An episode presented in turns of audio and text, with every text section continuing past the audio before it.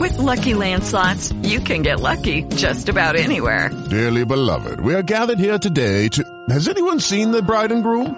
Sorry, sorry, we're here. We were getting lucky in the limo and we lost track of time. No, Lucky Land Casino, with cash prizes that add up quicker than a guest registry.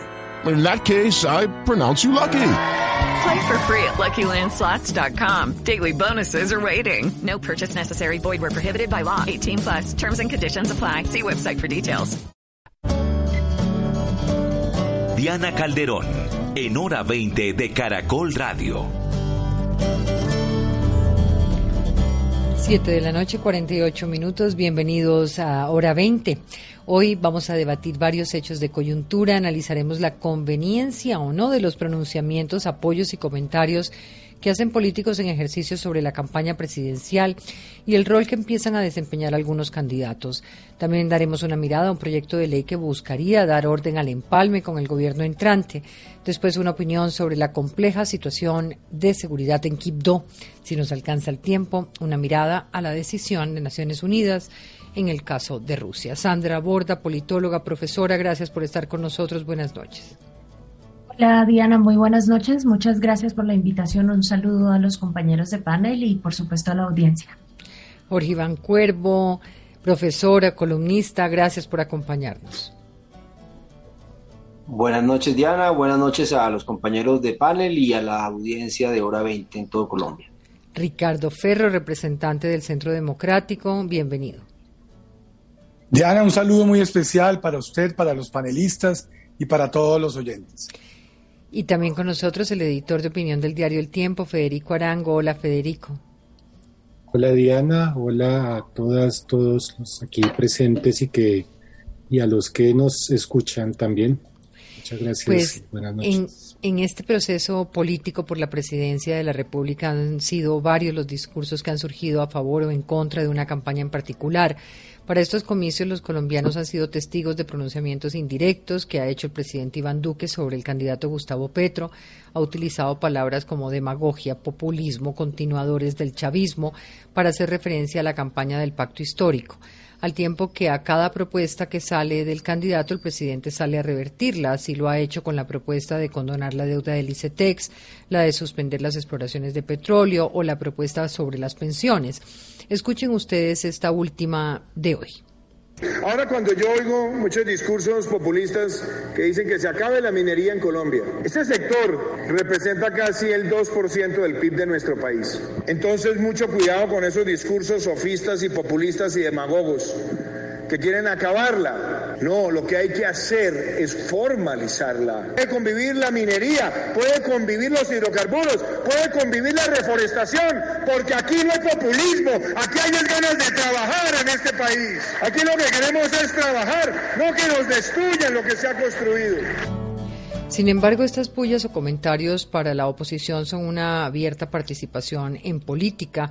Vienen también de la alcaldía de Daniel Quintero en Medellín y aunque desde ese lado se niega participación, esta semana cuando le preguntaron al alcalde si apoyaba a Petro respondió lo que se ve no se pregunta. Además, tres de sus principales secretarios en la alcaldía hoy acompañaban la candidatura de Petro y el movimiento con el que Quintero llegó a la alcaldía hace apenas dos semanas se sumó al pacto histórico. En Ibagué, la Procuraduría le abrió una indagación preliminar al alcalde tras haberse pronunciado horas antes de las elecciones en favor de un candidato en las consultas. Un clima que va abonando discursos extraoficiales a lo de las campañas políticas. Quisiera una primera aproximación de ustedes sobre estos discursos que se van formando por fuera de las campañas, casi de manera extraoficial. ¿Cómo ven estos comentarios viniendo de quienes vienen? Federico. Digamos, es algo que, en otros países no, no, tiene mucho misterio, en Estados Unidos, pero pues aquí hay una prohibición legal y eso es algo que, que no se puede pasar por alto. Pues, eh, yo, yo, yo sería personalmente partidario de levantar esa restricción que es algo que está sucediendo, de hecho, como bien lo muestra el recuento que acabamos de, escuchar. Pero primero, eh, acabemos con la, con la prohibición legal, pues porque finalmente se, envía este mensaje nefasto tan de herencia colonial, ¿no? De la, la, ley se obedece, pero no, se acata, pero no se cumple. El presidente y el alcalde Quintero eh, están acatando la ley, pero no, no la están cumpliendo. Y esto pues envía, este no, este no cumplimiento envía eh, un mensaje funesto. Perro. Bueno, yo, yo veo que también hay, hay, falta de claridad en lo que tiene que ver con qué es participación en política. Y esos escenarios grises es lo que está generando que, que se, se, se, vuelva más, más grave para unos lo que diga determinado funcionario público o que para otros simplemente se trate de, un tema del derecho a opinar. Lo que sí yo no estoy de acuerdo es que se destinen recursos públicos para participar en política. Ahí sí hay una línea roja que no se puede cruzar. Cuando ya se destinan recursos públicos para participar en política, ahí ya está una fragrante violación de la ley. Pero en lo que tiene que ver con las opiniones, a mí me preguntaban hoy, por ejemplo, el tema del presidente Duque en, su, en su taller Construyendo País. Yo lo que contesté fue, vea, lleva cuatro años contestándole a Petro todo lo que le dice Petro, porque de alguna manera lo que está hablando Petro tiene que ver con el gobierno de Iván Duque. Entonces él tiene que contestar porque hace referencia a lo que han sido sus políticas durante estos cuatro años. Entonces ahí eh, eh, esa línea que para algunos es participación en política y para otros simplemente es defender su obra de gobierno, es en donde yo creo que hace falta mayor claridad en la normatividad vigente. ¿Qué opina usted, Sandra? Pues, Diana, yo creo que hay que hacer algunas diferencias que son eh, importantes y, estaba pensando justamente en lo que acá, en lo que decía Federico, porque claro, eh, digamos la distinción que existe en Estados Unidos es una prohibición expresa a los funcionarios nombrados, funcionarios de nómina, más no a los funcionarios electos, que yo creo que hace una diferencia grande. Eh, ¿Cuál es la razón? Revisemos un poco por la cual existe ese tipo de restricción. El Estado en general eh, y sus agencias y sus instituciones están ahí para prestarle muchos servicios a la gente. Los estados proveen de subsidios, los estados eh, le entregan a los ciudadanos constantemente una cantidad de servicios importantes que si esos eh, servicios y la entrega de, de, el cumplimiento de sus funciones hacia los ciudadanos se supeditan a una lógica electoral, pues necesaria y obligatoriamente ponen a los ciudadanos en condición de restringir la formulación de sus preferencias políticas. Si usted le dice a la gente, o, ni siquiera tiene que decírselo, si un funcionario que se encarga de la provisión de un servicio se matricula con un bando, se matricula con una alternativa política en un proceso electoral, indirectamente le está mandando el mensaje a la gente que está recibiendo el servicio, pues que sí, que, que, tiene un problema, sí, que sí, que a la hora de, decidir es mejor que decida por el lado del funcionario que le está entregando el servicio. Entonces, a mí esas restricciones sí me parece que tienen una lógica clara eh, y que no necesariamente eh, tenemos que quitarlas del tablero eh, simplemente porque muy poca gente la cumple. Lo que pasa es que las tenemos que que, diseñar de una forma un poco más clara. Ahora, ¿cuál, cuál es el problema eh, que yo le veo? La declaración del presidente que usted acaba de formular rompe con la lógica que estaba describiendo eh, Ricardo Ferro hace un minuto, porque eso no es el presidente respondiéndole a una crítica Petro, sino que esta vez es el presidente el que, el que está formulando, ya está actuando casi que como oposición a un candidato presidencial. Eh, y eso, digamos, tiene, tiene un problema serio, y es que uno no el presidente está allí para gobernar hasta el último día y no para, para dedicarse a, básicamente a responder a las, a, las propuestas que tengan los candidatos en un escenario electoral. Eh, me parece que se ha extralimitado un poco en eso. Me parece que el mismo, el solo hecho de que haya manifestado cuál es su propia preferencia política eh, ya pone a la ciudadanía en problemas. Uno se está esperando que el Estado eh, mantenga cierto nivel de distancia frente al proceso electoral justamente para constituirse en una suerte de actor imparcial frente a los ciudadanos y que los ciudadanos puedan definir sus preferencias políticas sin necesariamente sentir que existe una presión por parte de las instituciones del Estado en una dirección o la otra. Entonces, independientemente de que uno le dé a eso una figura legal, independientemente de que uno formalice ese tipo de restricciones, yo creo que sí parte de nuestra cultura política debería pasar necesariamente por, por una autorrestricción o una autocensura por parte de aquellos que, que, ejercen desde el Estado, entendiendo perfectamente que su lugar no es el de estar en el debate electoral, sino en el, en, el, en el área de la gestión pública y de la atención a los ciudadanos. Cuervo. ¿Qué efecto puede tener en el panorama político cuando el presidente Duque se pronuncia en contra de alguna propuesta o se manifiesta de manera como lo ha hecho en el caso de Gustavo Petro?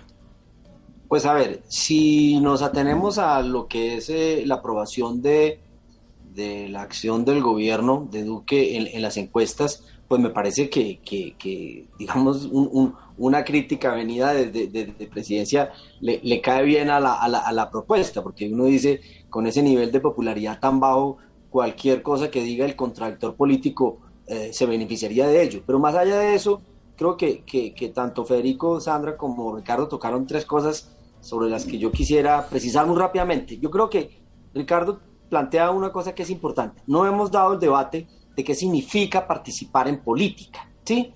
Es una opinión, porque digamos, si, si, si, si va a participar en política opinando, ahí hay un conflicto de derechos que es la libertad de expresión que tiene un servidor público sobre cualquier tema. Eh, y, la, y la participación en política es cuando claramente un servidor público utiliza los recursos del Estado para direccionar en un momento eh, una, una, una elección o, una preferencia ciudadana. Entonces yo creo que ahí tenemos que dar ese debate.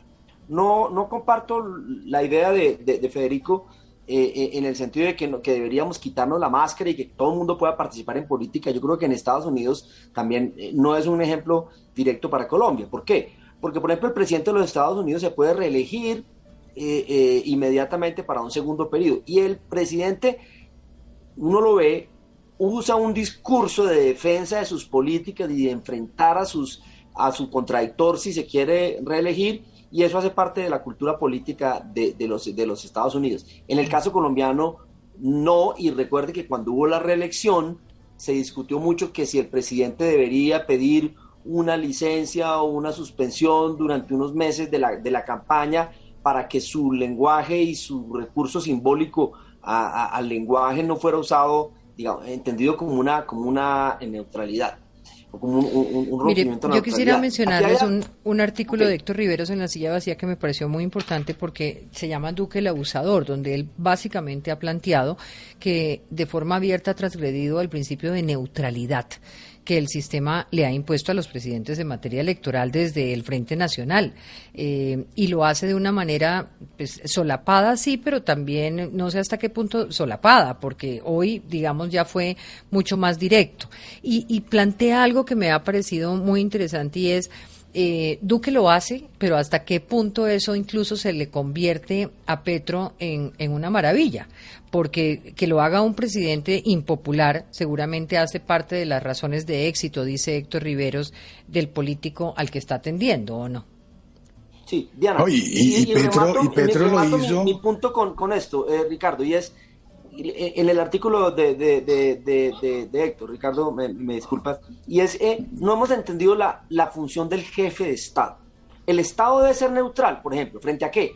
Frente a la religión, ¿sí? La neutralidad del Estado frente a creencias religiosas. La, la neutralidad del Estado frente a creencias políticas. Entonces, el presidente de la República se comporta como un jefe de partido en la presidencia de la República, presidente Duque cuando un jefe de Estado debe brindar neutralidad política y asegurarse que la campaña electoral se dé sin que el Estado influya en eso.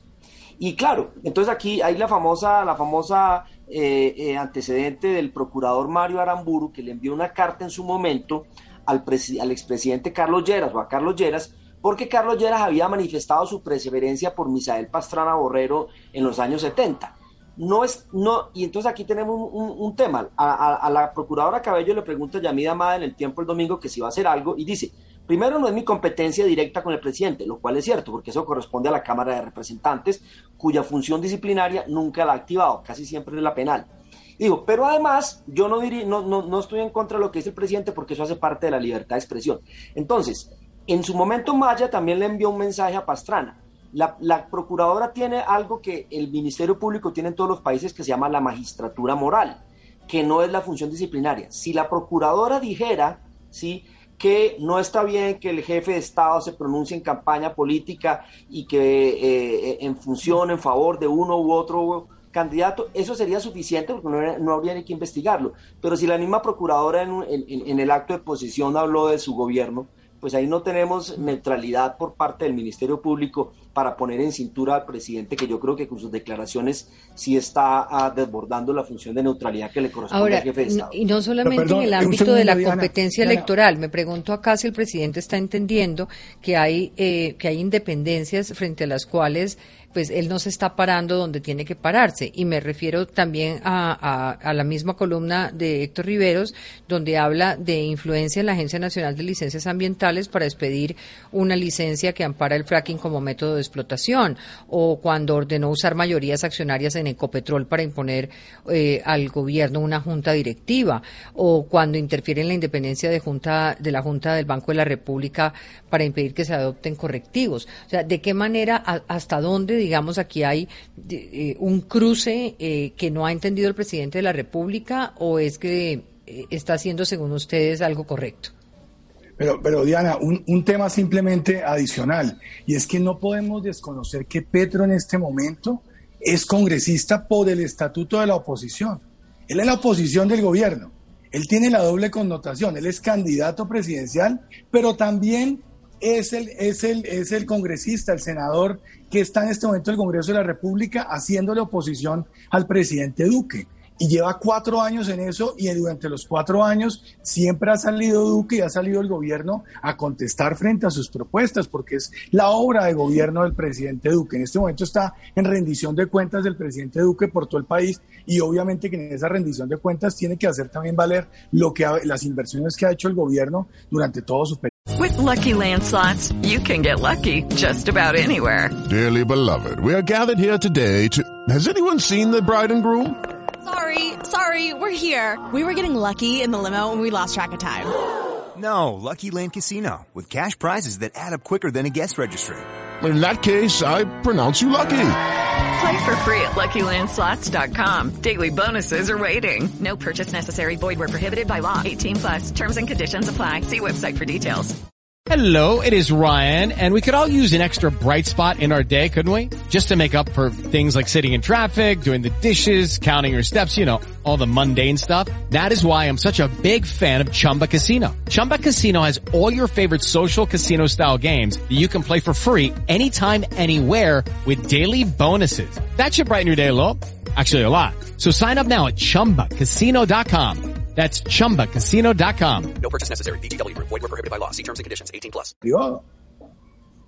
Es que esa, yo creo que es justamente la razón por la cual el, el, las restricciones de carácter legal no, los, no nos ayudan mucho a entender qué es lo que está pasando y por eso es que creo que cada funcionario tiene que ponerse un poco en la tarea de mirar hasta dónde sus declaraciones son o no son intervención en política. Yo creo que todos nosotros estamos de acuerdo en que ni el presidente ni ninguno de estos funcionarios debería estar haciendo proselitismo político. Yo no sé si de pronto sí deberían manifestar sus preferencias. En, en eso un poco con la ley, porque tal vez sea mucho más fácil que todo el mundo ponga sobre la mesa cuáles son sus preferencias, eso sí evitando hacer proselitismo.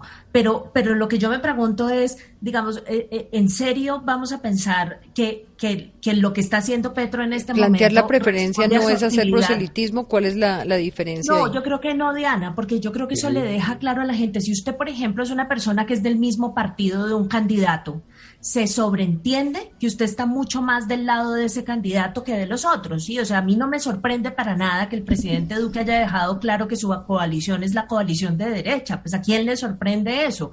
Lo que sí no debería pasar es que esté haciendo proselitismo político. Y a mí me parece que lo que hace a la hora de, de, de, calificar los argumentos que está construyendo Petro en el escenario de campaña, porque es que Petro no está hablando desde el Congreso, ciertamente es senador, pero Petro no está comportándose en este momento como senador, está haciendo sus declaraciones en plaza pública y está haciendo sus propuestas como candidato presidencial. Entonces, cuando hace sus propuestas como candidato presidencial y el presidente se engancha en responderlas, en analizarlas y en contradecirlas, pues eso es participación en política es, y eso sí es proselitismo. Es, yo creo que la diferencia no es una diferencia tampoco tan difícil de identificar. Eh, lo que pasa es que sí creo que existe la intención por parte del gobierno de involucrarse en el proceso electoral. Creo que lo hicieron con, con, con, lo de la ley de garantías. Creo que lo siguen haciendo con lo del empalme que vamos a discutir en un momento y creo que lo están haciendo con las declaraciones a través del presidente y con muchas otras instancias que hemos conocido recientemente.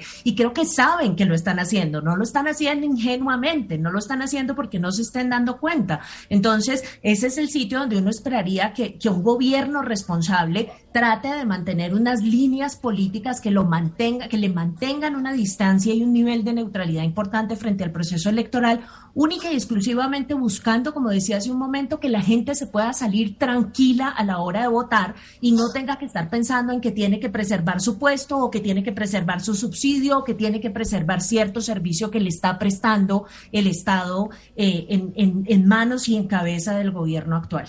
Federico. Es un tema también, sí, es un tema de, dinámica de campaña, de agenda de campaña. El presidente finalmente se inserta en él. Entonces, eh, Petro le va marcando la pauta. A cada afirmación, a cada propuesta de Petro viene la respuesta del presidente y el presidente casi que por momentos podría ser invitado a los debates porque finalmente es una voz, es una voz que está permanente, activa, relevante en la, en la, en la campaña. No es que de repente en un pronunciamiento oficial, en un discurso, sentó unas bases, manifestó, como decía Sandra, una, una preferencia en términos eh, generales. No, estamos en lo específico, en el día a día y, si va un poco en términos futboleros haciendo una marcación hombre a hombre cuando debería ser de pronto en zona. Pero hoy habló dos horas el presidente y de las dos horas se tomó nada más esa parte. Pero, no fue todo lo que dijo el presidente. Pero Estaban, suficiente. No, no, no, lo que quiero decir es que es que tampoco podemos descontextualizar lo que está haciendo el presidente de la República. No, yo, yo les puse el audio tal cual como es, nadie lo ha descontextualizado. No, no, no, digo yo que no, que no es solamente esa parte lo que habló el presidente hoy. Claro, está en un taller en donde ah, bueno, por fortuna, ¿qué tal que se le dedicara todo el discurso a Petro? Ahí sí estaríamos en un escenario muy difícil. Pero, pero, Sandra, pero creo que nos estamos contentando con También hay hechos políticos que tienen una, Y proselitismo es invitar a votar. Proselitismo no es muy complejo, que, que yo no lo había visto. Por ejemplo, esa reunión en la que el presidente de la República con el presidente de Asofondos anuncia que los recursos de los fondos de inversión se van a usar en infraestructura, es un acto claramente político, porque digamos, si algo ha puesto en la agenda eh, el senador, el, candidato Petro, independientemente de si uno está de acuerdo o no, es todo el tema pensional, ¿sí? Y que no le vamos a expropiar las pensiones. Y el presidente sale con el presidente del gremio de los fondos de pensiones a anunciar inversiones millonarias con los fondos, eh, eh, con la plata de los fondos de pensiones, eso es un acto político. Alguien diría, si, si, si quisiéramos ser estrictos en términos eh, de, responsabilidad legal, es muy ambiguo lo que pasó ahí, pero ese tipo de cosas no, se, no las debe hacer el jefe de Estado, así de sencillo. Ah, el, el jefe de Estado tiene que tener un decoro institucional, del que hablaba, por ejemplo, Alberto Lleras Camargo. El jefe de Estado tiene que estar un poco por encima de, de, de, de la controversia política y de la confrontación, porque dice la Constitución que el presidente de la República simboliza la unidad nacional. Y entonces al simbolizar, al querer simbolizar nacional, no puede dividir esa y esa unidad nacional con esos mensajes que claramente están orientados a, en, las preferencias de un candidato. Me gustaría pasar ahora a una polémica que se ha desatado por un proyecto de ley que reposa desde diciembre del año pasado en la Cámara de Representantes. Se trata de la Ley 392 impulsada por el Ministerio del Interior en la que se busca dar una nueva normatividad al proceso de empalme entre el actual gobierno y el entrante el 7 de agosto. En el proyecto se establece que debe haber un responsable del proceso, un gerente por un periodo definido, pero causa curiosidad que, se crea un gerente adicional en temas de seguridad, pero al tiempo en estos asuntos se podría guardar absoluta reserva hasta el fin del gobierno o hasta cuando el presidente saliente lo considere óptimo. La actual ley, la 951 del 2005, fijó los parámetros de empalme. Sin embargo, ahora la oposición ha denunciado que esta limitación en asuntos de seguridad nacional sería antidemocrático, anticonstitucional, como lo dijo el candidato Sergio Fajardo. Por otro lado, el ministro del Interior, Daniel Palacio, salió en defensa de la iniciativa diciendo que el proyecto permitirá al nuevo gobierno acceder a más información antes de la posesión el gobierno limitando el acceso a la información con esta ley, se puede un gobierno, puede un gobierno saliente ocultar o, no entregar la información en los tiempos que considere? Sandra. Eh, Diana, un par de comentarios sobre, sobre ese proyecto, porque lo estuve leyendo hoy con cuidado y creo que, que si bien algunos de los partidos de, que están en este momento en la contienda electoral han manifestado sus preocupaciones, creo que pasaron por encima unas cosas adicionales que a mí me parecen tanto o más preocupantes como lo que ellos eh, señalan. lo primero es que me preocupa mucho, bueno, primero el proyecto codifica un montón de comportamientos que ya existen, digamos, ya hay, ya esos empalmes se dan de esa forma, ya hay gerentes de empalmes. Ya hay un gerente encargado, así ha sido siempre. Sí digamos, está haciendo un esfuerzo por codificar comportamientos existentes que me parece a mí un poco inocuo, pero bueno, eso no hace daño. ¿Qué, es, qué es el sitio en, donde siento que se hace un poco de daño? En lo primero es que, eh, eh, digamos, lo que contempla ese proyecto de ley es que haya un informe, un informe de gestión del gobierno saliente que al final del proceso de empalme tienen que aprobar los dos eh, actores, tanto el gobierno saliente como el gobierno entrante. Y como una validación a lo que dejó. Exactamente, exactamente. Lo que, lo que quiere decir eso es que básicamente le están ah, proponiendo al gobierno entrante que acepten todo el informe de gestión que ellos están haciendo, que lo acepten públicamente con firmas y demás, lo que limitaría sustancialmente la capacidad de maniobra eh, del gobierno entrante. Ahí le pregunto concretamente, este porque uno podría pensar que aquí hay un acto de valídennos, apláudennos y chao. Pero digamos, en términos prácticos, eh, ¿qué implicaría esa validación? ¿Implicaría, por ejemplo, que no se pueda hacer cambios en determinadas políticas públicas? No solamente eso, Diana, sino que la validación básicamente lo que está implicando es que cuando el gobierno siguiente quiera hacer una crítica a la gestión que adelantó el gobierno anterior, lo que va a hacer el gobierno anterior va a decir, pero bueno, ¿cómo es que me está criticando si acá yo le presenté mi informe y usted estuvo de acuerdo con todo lo que yo le dije? Están diciéndole al gobierno entrante que no puede hacer uso, y, es paradójico que lo haga este gobierno, del, del, espejo retrovisor en materia de gestión. ¿no? Eso, eso me parece una cosa. Pero además olvidémonos que fuera este gobierno, es cualquier otro gobierno, por ejemplo, si fuera el de Petro el siguiente y le tuviera que entregar al que viene. Entre otras cosas, eso lo limita a usted mucho, porque parte de lo que dice la ley también es que el gobierno siguiente se compromete a darle continuidad a proyectos de gestión que tengan, que hayan sido contemplados por el actual gobierno como proyectos de gestión de mediano y largo plazo. Entonces, digamos, ahí hay un nivel de compromiso que a mí me parece tremendamente inusual y que, y que limita mucho la capacidad que, del gobierno entrante de producir cambios y de producir transformaciones. Y una cosa adicional con respecto al uso de la información, Diana. Eh, eh, oí a varios candidatos diciendo que el problema era el uso de la información relacionada con los temas de seguridad y resulta que no es solamente esa información.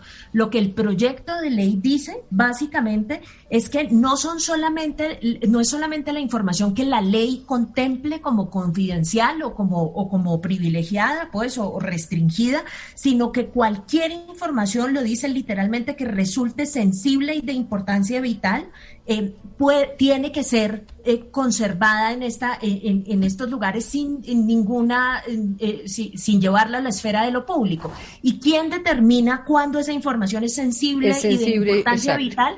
Las autoridades salientes. y, y, si no lo hace el gobierno entrante, lo que dice el siguiente párrafo es que se, inicia, se iniciará un proceso disciplinario en contra de aquel que decida contar esa información. Repito, no están hablando solamente de la información en materia de seguridad. Yo aquí todavía no estoy en la capita de seguridad. Entonces, de nuevo, me parece tremendamente inusual sobre la cápita de seguridad una cosa adicional que es tremendamente preocupante. No solamente restringen el acceso a la información al presidente, se lo dan solamente al que tenga que ser el ministerio, el ministro de Defensa, y eso ya lo ha dicho, lo ha dicho el pacto histórico y lo ha dicho la coalición de la esperanza es tremendamente inconveniente, sino que además en el párrafo siguiente dice que si existe una situación de excepcionalidad si existe un estado de sitio, si existe una situación que el presidente juzgue como acuciante en materia de seguridad nacional, en ese caso se reservan el derecho a no compartir la información ni siquiera con el, con el gobierno entrante lo que me parece tremendamente no preocupante. precedente en este porque este país. si eso, si hay algo que uno quiere compartir en un momento de, de, seguridad nacional difícil para el país, es la información para que el gobierno siguiente pueda reaccionar y pueda construir política pública y pueda mantener el país seguro. Al contrario, se están reservando el derecho de mantener la información y no entregársela al gobierno entrante. Entonces, yo encuentro este proyecto tremendamente inconveniente. No, no le veo buenas intenciones para serle absolutamente honesta. Uno lee esto y no queda con la sensación de que lo que están procurando es un proceso expedito y eficaz de empalme, sino que todo lo contrario, lo que están buscando es encontrar formas de amarre en materia de información y en materia de gestión y en materia de transición hacia un gobierno distinto que a mí me parecen tremendamente preocupantes. Usted, Ferro, desde el Centro Democrático, ¿qué explicación le da a que un gobierno saliente eh, quiera guardarse esta información e impedir el acceso al que entra, independientemente del que sea? Diana, yo, yo tengo una visión diferente. Yo no parto de, de un dedo acusador como lo tiene Sandra en este momento, sino yo lo que creo es que es necesario que en esos empalmes se pueda tener claro de quién son las responsabilidades. Los problemas más graves que hay no solamente a nivel nacional, sino a nivel departamental y municipal en los empalmes es que muchas veces no se sabe de quién fue la culpa. Entonces hay un escenario ahí gris en donde terminan eh, asumiendo responsabilidades los gobiernos entrantes de lo que venía del gobierno anterior. Y, a mí me parece que es necesario que, se, que, quede claro en, el empalme hasta dónde llegó el gobierno saliente y desde dónde asume el gobierno entrante. Pero eso, se, pero eso se da solamente con el acceso a la información. Y si, y si la información no se da...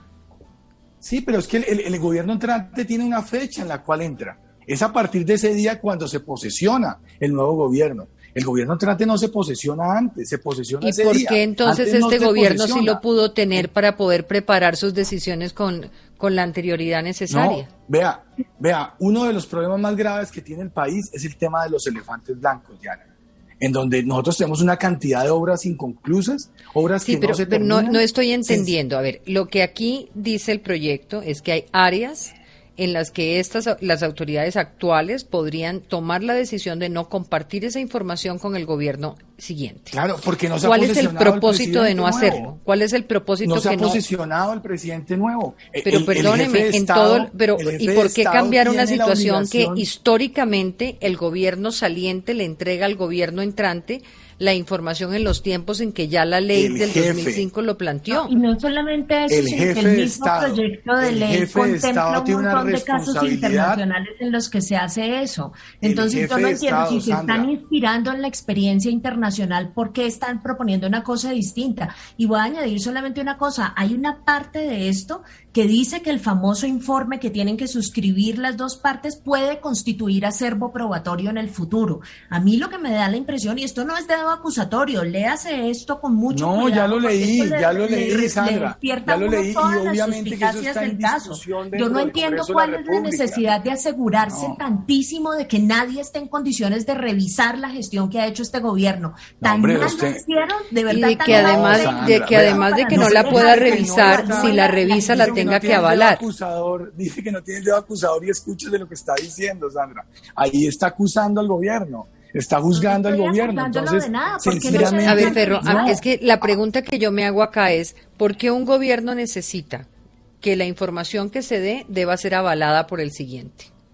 Que además pueda convertirse en, una, en una herramienta. Es que no es que sea avalada, es que tienen que ponerse de acuerdo los dos en la recta final, oiga, hasta aquí llegó usted como saliente y aquí arranco yo como entrante. Y obviamente Eso ha sido así siempre, ¿no? Y tienen que hacerse salvedades. Eso, eso no significa, como dice Sandra, que tienen que quedar de acuerdo en todos los temas. Por supuesto que no habrá temas en los cuales no están de acuerdo. Dice claramente el proyecto de ley, el informe de salida del gobierno que se va tiene que estar aprobado, tanto por el gobierno que está saliendo como por el gobierno que está entrando. ¿Y qué pasa si no lo aprueba? el contenido de ese informe constituirá acervo probatorio. ¿Y qué pasa si no lo apruebas? Esto me parece. Hey guys, it is Ryan. I'm not sure if you know this about me, but I'm a bit of a fun fanatic when I can. I like to work, but I like fun too. It's a thing. And now the truth is out there. I can tell you about my favorite place to have fun. Chumba Casino. They have hundreds of social casino style games to choose from with new games released each week. You can play for free anytime, anywhere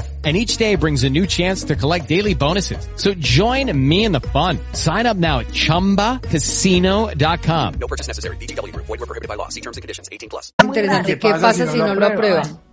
Sandra, ¿qué pasa si no lo aprueba? Ese es un buen punto. ¿Qué pasa si no lo aprueba?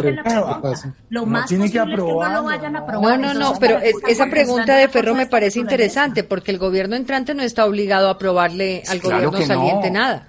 puede hacer salvedades, ¿no? Puede hacer salvedades. Federico y Cuervo, ¿qué, ¿qué lectura tienen del proyecto? Varias cosas. Yo eh, comenzaría como también por, eh, por, recordar cuántos empalmes se han hecho en Colombia en la, en la, vida republicana. Ahora ha habido algunos más o menos problemáticos, algunos con sobresaltos, pero pues eh, Gustavo Petro le entregó la, alcaldía a Enrique Peñalosa y funcionó. Ahorita pues hubo un empalme entre Juan Manuel Santos, eh, Iván Duque y fluyó. Entre, entre extremos muy opuestos se han dado procesos de este tipo y han fluido la mayoría con de pronto, sí, estos, eh, pues estos temas que quedan en el aire como lo, como lo decía, como lo decía Ferro, pero, pero digamos, la, la mayoría, la mayoría no ha tenido ningún problema, y esto lleva a la pregunta, ¿qué necesidad? Pues que, que esa es mi primera, mi primera gran pregunta, si, si de las digamos, pocos, si, si había un, un, protocolo o alguna, digamos, no sé si merezca el calificativo de institución que, fue, que venía funcionando en Colombia, era la del empalme, qué necesidad de, de, una ley. Un poco es como en, las relaciones, en la familia. Una familia, los ritmos, la rutina diaria funciona, quien sabe qué hace, pero cuando empieza, bueno, usted tiene al, hijo hasta las 2 de la tarde, yo se lo recibo a las 2.01 y usted saca el perro es porque las cosas, hay algo está pasando. Entonces yo creo que sí, sí envía un mensaje de que algo está pasando, de que hay una, una desconfianza que, que, no había hace cuatro o ocho años, que, que, queda en el aire, ¿no? Y que creo que no le conviene eh, a un proceso electoral que justamente está tan afectado, digamos, ya por todo lo que hemos visto, todo lo que vimos el, el 13 de marzo y bien conocemos en términos de, credibilidad de la registraduría de, lado y lado. Eh, otra pregunta, eh, pues la, la pregunta es, quedan los, puntos abiertos como lo que preguntas, ah bueno, y otro tema que se, que, se me había olvidado, hay que tener presente el contexto en el que vamos a estar, todos quisiéramos que el, que el, eh, terminada, asumiendo que va a haber segunda ronda, a las eh, 6 de la tarde, 7 de la noche de ese día, el candidato perdedor conceda, conceda el triunfo, todos queremos, pero con el estado de cosas es difícil. Una diferencia apretada, una registraduría cuestionada, es un caldo de cultivo muy complicado y en un escenario de varias semanas de reclamos y de varias semanas de confrontación, de pues, escrutinio, de pelea voto a voto, es perfectamente factible. Yo me pregunto entonces si, si esto se prolonga, Dios no lo quiera, dos semanas, tres semanas. Eh, quién es el candidato electo, quién es el ganador. El, el proyecto es muy claro en que pues, tiene que ser así. El empalme tiene lugar entre el presidente, entre el gobierno saliente y el candidato que ya eh, es electo. En un clima de incertidumbre como es una posibilidad que, que puede darse, ¿qué va a pasar ahí? Eh, son, son, preguntas que pues, sumaría esta pregunta a, la, a, las que ya, a las que ya ha hecho Sandra y concluiría diciendo que, que no le veo necesidad y bueno, y, y, un tema más, tenemos eh, el, el, antecedente, pues, del, como lo veníamos discutiendo, del mandatario, el presidente, que dice, por un lado, que es garante, que no se va a involucrar en el proceso, pero se dan estos matices que acabamos, que acabamos de ver. Entonces, esto ya crea un clima, listo, se presenta el, el ministro de Palacio, ha sido muy claro en que, que esto no, de ninguna manera ¿Podría uno pensarse que es un proyecto pensando en que Petro pensando. va a ser presidente o le van a negar la misma información así es que estamos, sí, estamos en esta en esta lógica de, de, que no, tranquilos, todo está bien, estamos, pero pero de repente eh, hay hechos que van por por lado eh, distinto a las palabras. Cuervo. Diana, mm, varias cosas.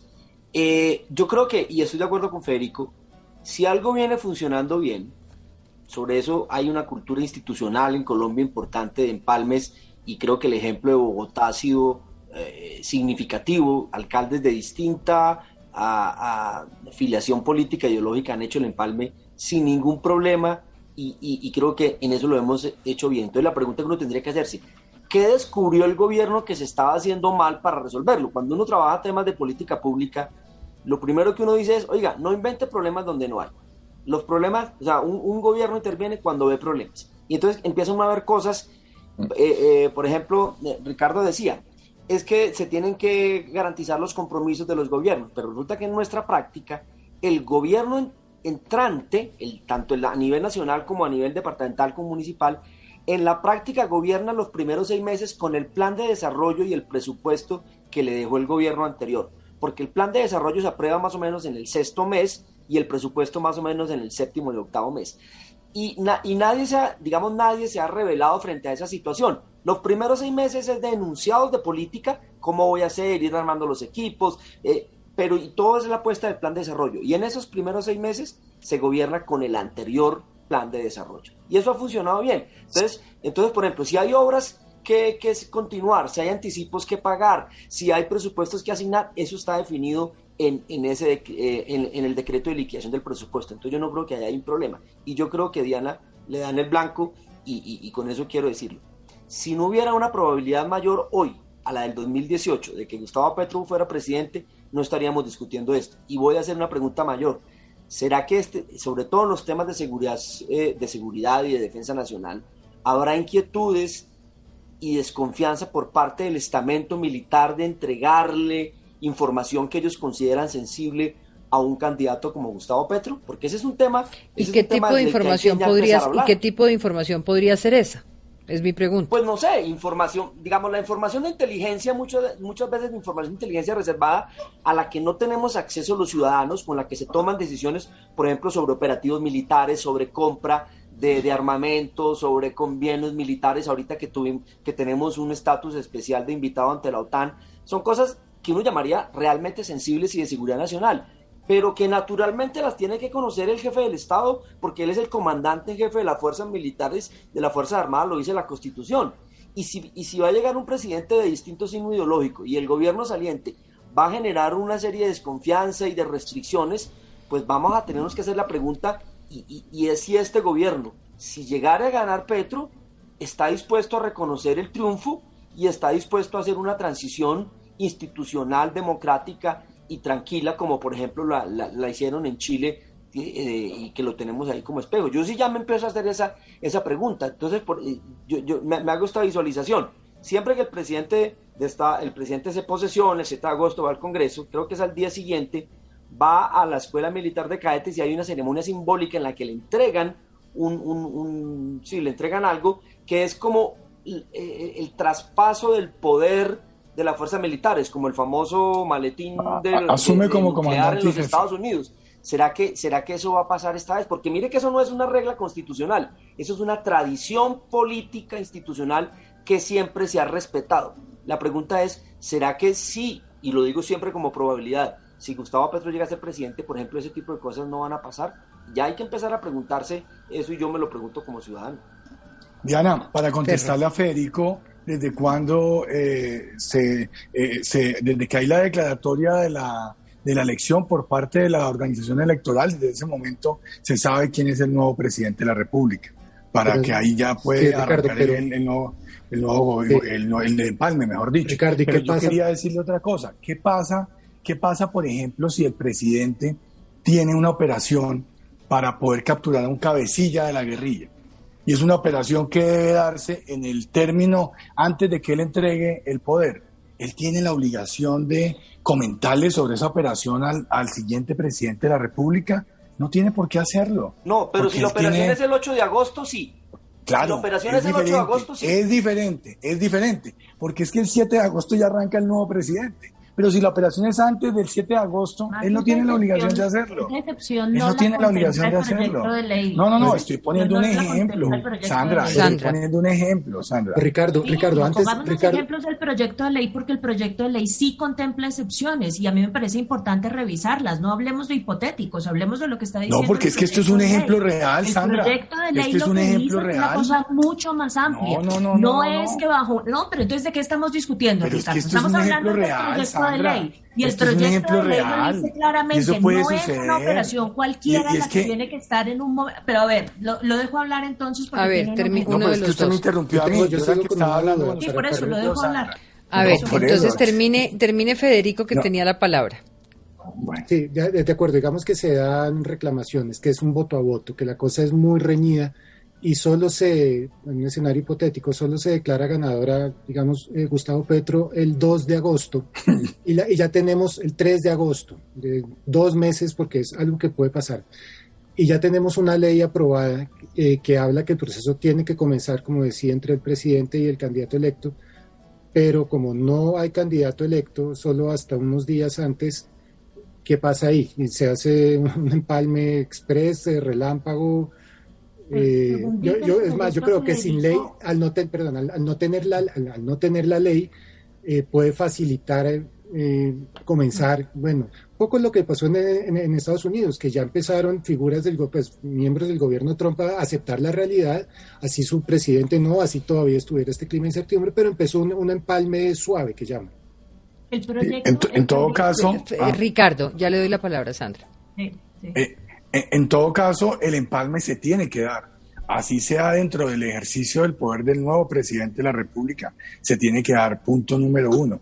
Y, punto número dos, yo estaba explicando un tema que es importante en el empalme, eh, que, que, no es un tema menor, que es el tema de las responsabilidades en las obras inconclusas. Cuando hablamos, por ejemplo, de una obra que, de la cual se ha venido hablando mucho en los últimos días, que es el tema del túnel de la línea. Cuando usted le pregunta a los, a, los funcionarios del gobierno Santos, que estaban encargados de todo el tema de infraestructura, ellos tienen eh, una, un avance de obra de este túnel eh, mucho más allá de lo que hablan los funcionarios del gobierno Duque. Ahí es muy importante que podamos nosotros tener claridad sobre realmente en qué porcentaje de ejecución están las obras para que asimismo el, el, el gobierno saliente, si es que deja una obra inconclusa y esa obra se convierte en un elefante blanco, tenga que responder ante los entes de control, cosa que eh, a mí me parece que es necesario para el país que pueda suceder, que podamos tener claridad entre qué hace el gobierno saliente y qué hace el gobierno entrante y que obviamente de eso tienen que levantarse las actas respectivas. Claro, pero esas obras que están atadas a contratos ya están las Perdón, Sandra definidas, eso, eso no lo va a cambiar este, esta cosa. Es que además este es el sitio justamente en donde la cosa se, se torna complicada, porque me estoy acordando de una experiencia particular que fue la experiencia de la construcción de la Cinemateca de Bogotá, que fue una obra que dejó contratada a Gustavo Petro y que, eh, y que Enrique Peñalosa se negó a considerar como una de sus obras prioritarias y, y se necesitó de mucha presión social para que la empezara a construir. Parte de lo que sucede cuando cambian de gobiernos es que las prioridades en materia de gestión cambian sustancialmente eh, y uno no le puede pedir a través de una cosa de amarre de este tipo al siguiente gobierno que, que acoja todas las prioridades del gobierno anterior en materia de construcción y, en materia de gestión de obras y en materia de gestión en general. Yo creo que eso es un riesgo enorme que el gobierno siguiente no va, no va a asumir y, y creo que tampoco va a aceptar el diagnóstico que haga el gobierno saliente del estado en el que está dejando las obras. E, eso no se ha hecho nunca, digamos, ningún gobierno llega diciendo, comprometiéndose, firmado y notariado con las obras que está dejando el gobierno anterior, porque todo el mundo llega a definir eh, prioridades distintas. Entonces, a mí lo que me da la sensación de esto es que se está buscando gestar un poco de continuismo a las malas a través de un proyecto de ley y eso es una cosa que no va a prosperar en primer lugar porque es inconstitucional, parte de lo que uno quiere cuando está cambiando de gobierno y sobre todo si eventualmente llega a cambiar como ustedes están diciendo que puede suceder,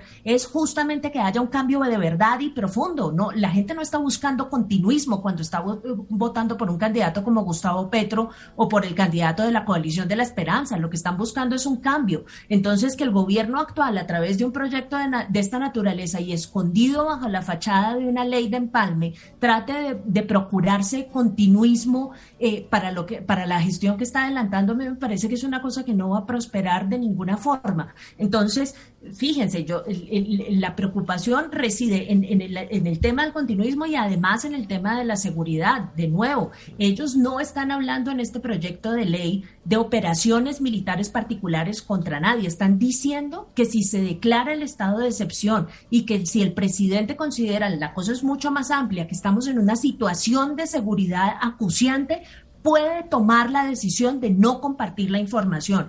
Y en un escenario así de amplio, creo que lo que necesitamos es exactamente lo contrario, que llegue el gobierno siguiente con toda la información necesaria para poder poner al país en una situación de seguridad de regreso. Tengo que hacer una pausa, ya vuelvo con ustedes.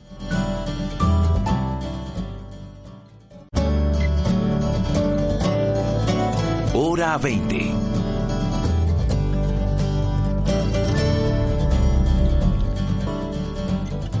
8 de la noche, 38 minutos. Vamos ahora para Quibdó, eh, donde quisiera hacer un análisis con todos ustedes de la situación de violencia que también una y otra vez tocamos en este programa.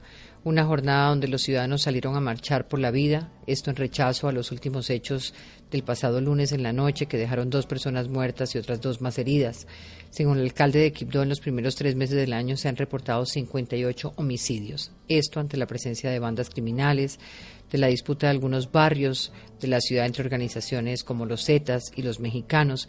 Este jueves la policía reportó la captura nuevamente de otro alias, del gringo, cabecilla precisamente de los mexicanos. En fin, eh, una situación muy complicada. Quibdó reporta el doble de pobreza monetaria frente al promedio nacional. Usted estuvo allí, Sandra, precisamente cuando estuvo haciendo campaña política. ¿Por qué resulta tan complejo? ¿Por qué una y otra vez tenemos que hacernos esta misma pregunta de la fuerza pública, de la inversión social que está también allí? Eh, ¿Por qué no se puede solucionar el problema de Quibdó? ¿Qué es lo que ocurre en el fondo? Diana, yo, yo realmente, eh, digamos, me quedo muy corta a la hora de construir un diagnóstico sobre lo que pasa en Quibdó y en el Chocó, porque además eso no es un problema particular de este gobierno, digamos, esto de lo que estamos hablando es de años y años de abandono. Si usted se pone a mirar, por ejemplo, las estuve revisando hoy las cifras de prestación de servicios públicos en el Chocó eh, están muy por debajo del promedio nacional. O sea, no, no, nos pongamos sofisticados a hablar de justicia y de otras formas de presencia estatal. Es que ni siquiera hemos estado en condiciones de llevarle servicios públicos al Chocó.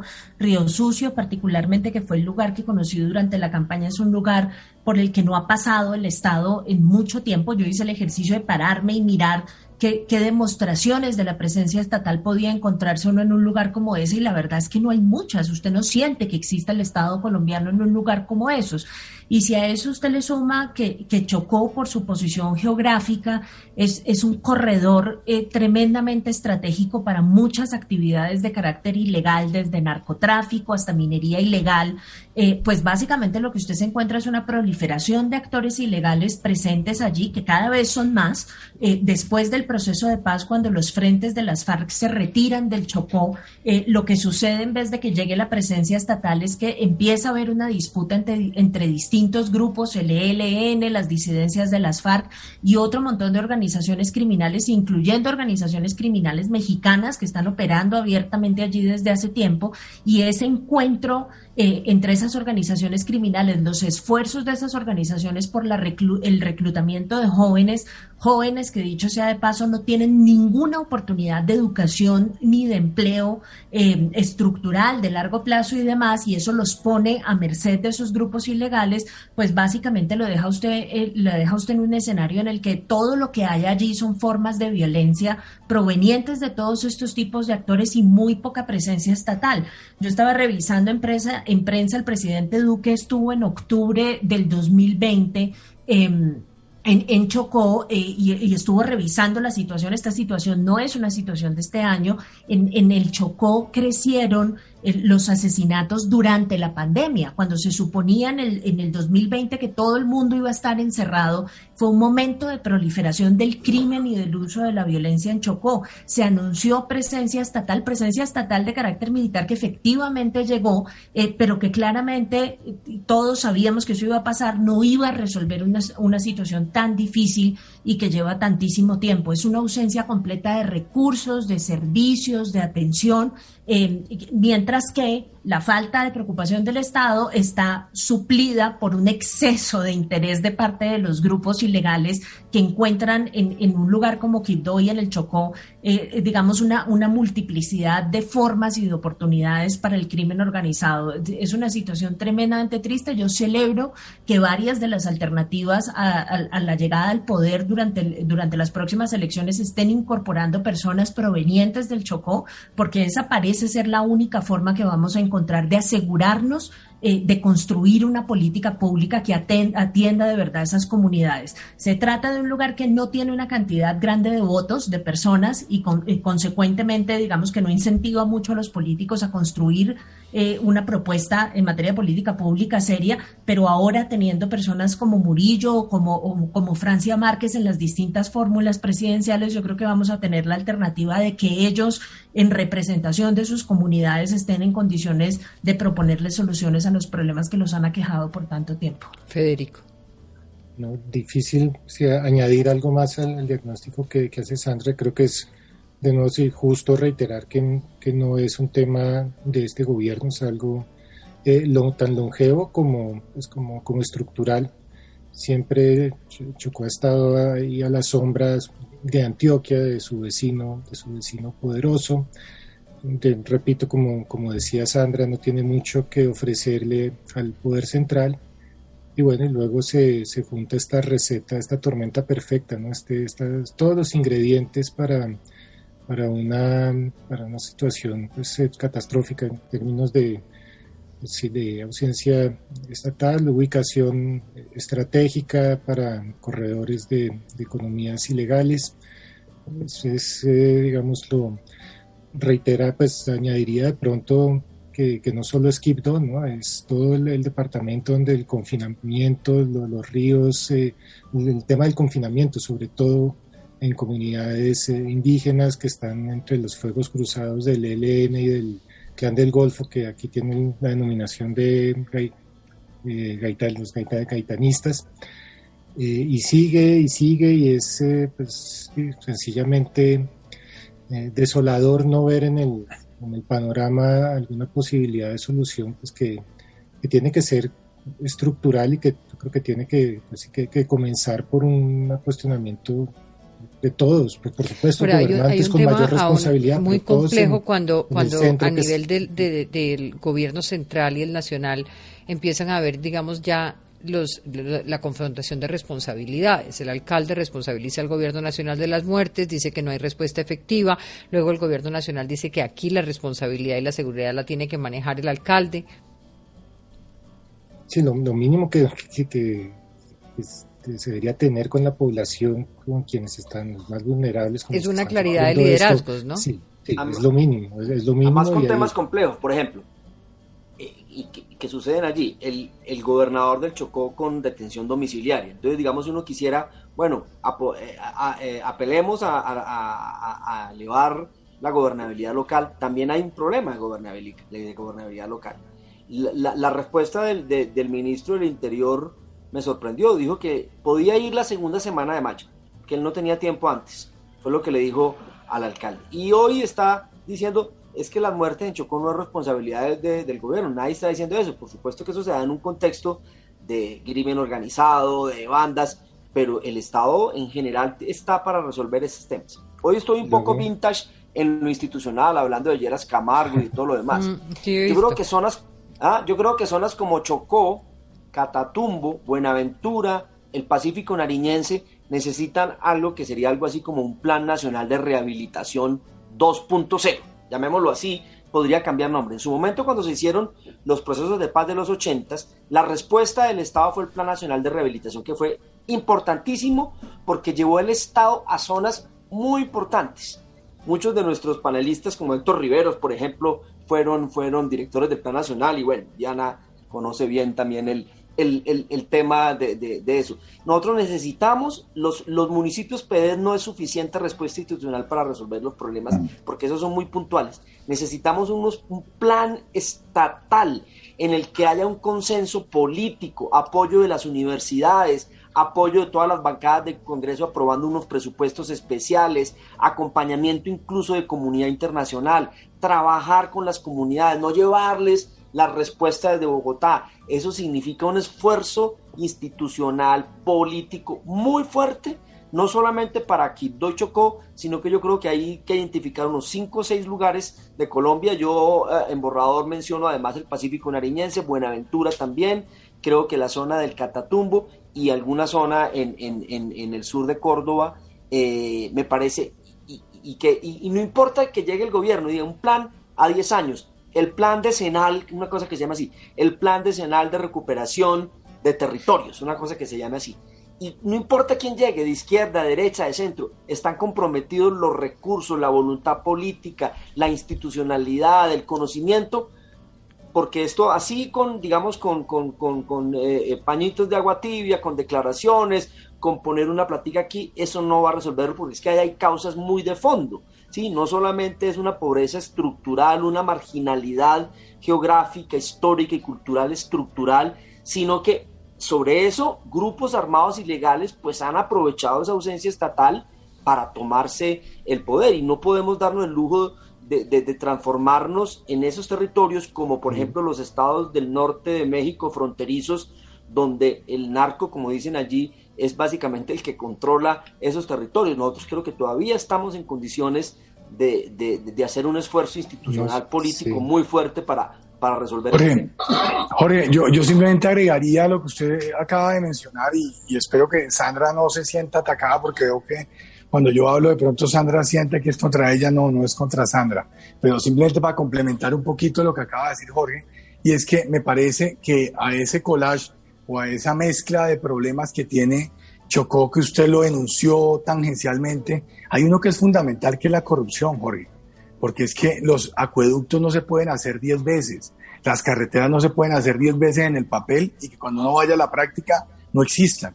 Pero eso que usted mencionaba ahora, de esos planes eh, decenales, de estos planes a largo plazo, son fundamentales. Y en eso tiene que haber un compromiso de gobiernos salientes, gobiernos entrantes, en donde finalmente lo que se puedan hacer son grandes obras que requieren realmente determinadas regiones o que requieren infraestructura del país para poder garantizar solucionar problemas estructurales. De lo contrario, simplemente vamos a terminar en el polideportivo, en la obra menor, en el embellecimiento del barrio, pero los problemas estructurales van a seguir si no hacemos planeación de largo plazo. Ricardo, por eso mencionaba el caso del gobernador, porque el caso del gobernador es por desviación de recursos durante la pandemia. Entonces es un yo lo dije que usted lo dijo tangencialmente. Que no ayuda a la gobernabilidad usted lo dijo tangencialmente. Usted lo dijo tangencialmente. Lo voy a decir cómo es. La corrupción que también tiene, eh, eh, genera un problema muy grave en el Chocó y en otras regiones. Yo añadiría una cosa pues, que quizás suene, quizás suene obvia, pero pues la experiencia nos, muestra que no es así, es involucrar a la comunidad, involucrar a quienes viven, son de allá, en la construcción de una idea de desarrollo, no imponer desde el centro lo que creemos que es bueno para, para, para, para Chocó y para todas estas zonas que, que, mencionaba, es algo pues muy, pero que, que, uno lo ve que no, todavía estamos en 2022 y todavía llega desde, desde muy arriba unos proyectos unas soluciones que no son las que se necesitan. Primero es pongámonos de acuerdo con la comunidad, con chocuanos y chocuanas, ustedes qué quieren, qué entienden por, por vivir, ahí sí, por vivir con sabrosura, si es que se, me abre otra puerta, pero vivir sabroso. por ahí. Debería, debería haber un capítulo especial en el próximo plan de desarrollo dedicado a Chocó y a, Buenaventura. Pero eso ya se ha hecho o no? Empezar por ahí. Pero no dentro, plan, no dentro del plan de desarrollo, se hacen unas acciones concretas, puntuales, desde la Consejería para Regiones, desde otras zonas, pero aquí habría que crear un capítulo dentro del plan de desarrollo. Se, creó la Consejería para el Pacífico, se ha creado, el mismo Murillo estuvo trabajando en esto hoy, el vicepresidente de Sergio Fajardo. Se roban la plata, el problema es que roban la plata. Nos quedamos sin respuestas. ¿Qué pasa con una fuerza pública donde hay un mayor número de soldados que de, que de habitantes? ¿Qué pasa allí? A ver, en, estas, situaciones de crisis, que también es una crisis de seguridad, digamos, cuando decimos que el Estado no está, sí, no hay educación, no hay salud, no hay infraestructura, no hay acceso a, distritos de riego, pero también no hay, hay un problema de seguridad. El Estado tiene que llegar, recuperar territorialmente la seguridad. Es complejo por lo que decía Federico, sí, el entramado geográfico del Chocó no es de fácil operación, los grupos armados ilegales se conocen eso muy bien, los ríos, eso no, es fácil. Y los militares eh, eh, también. operaciones militares exitosas en el Chocó son muy, son muy complejas, entonces hay que replantearse un poco también la estrategia militar, cuál sería la mejor estrategia, porque todo esto que queremos hacer no se va a lograr si no se recupera la seguridad y el control militar y policial por parte del Estado. Digamos, ese es casi que el presupuesto. Pero yo creo que así no tengamos aquí la fórmula en el programa, yo creo que es bueno que el tema haya venido, porque lo único que no podemos hacer como país es resignarnos a que eso se perdió, no.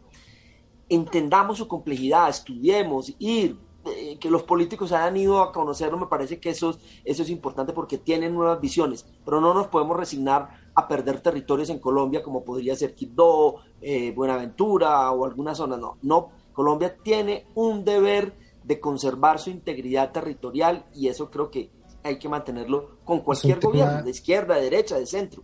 Eso no es negociable. Pero además yo creo que parte del ejercicio también que hay que hacer a la hora de tratar de identificar las razones por las cuales eh, digamos, estamos hablando de un abandono estructural, eh, tan estructural e histórico por parte del Estado y una ausencia completa de políticas públicas, eh, pues eso tiene que ver y ya lo han denunciado todos los políticos provenientes de las comunidades afro de una y mil formas. ese olvido no, no es casualidad, ese olvido es, es resultado del racismo estructural eh, que está absolutamente inmerso en los sistemas de toma de decisiones del Estado colombiano. Por eso estaba diciendo antes que de pronto la única salida es que finalmente ellos lleguen a ser parte del Estado colombiano para que las ellos soluciones quienes de allí vienen. el tema un poco, porque, porque las élites blancas de este país que han hecho parte del establecimiento tradicional, pues claramente no han tenido ningún interés en resolver las deficiencias y, las, la escasez enorme de prestación de servicios eh, por parte del Estado. Es que esto no es una cuestión única exclusivamente de llevar fuerza militar. Yo no creo que los problemas del Chocó se vayan a resolver de esa forma porque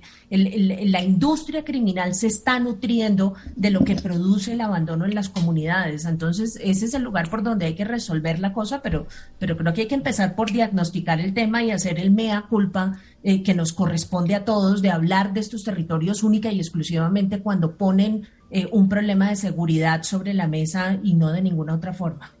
Se nos acabó el tiempo, pero gracias a ustedes por estar con nosotros en Hora 20.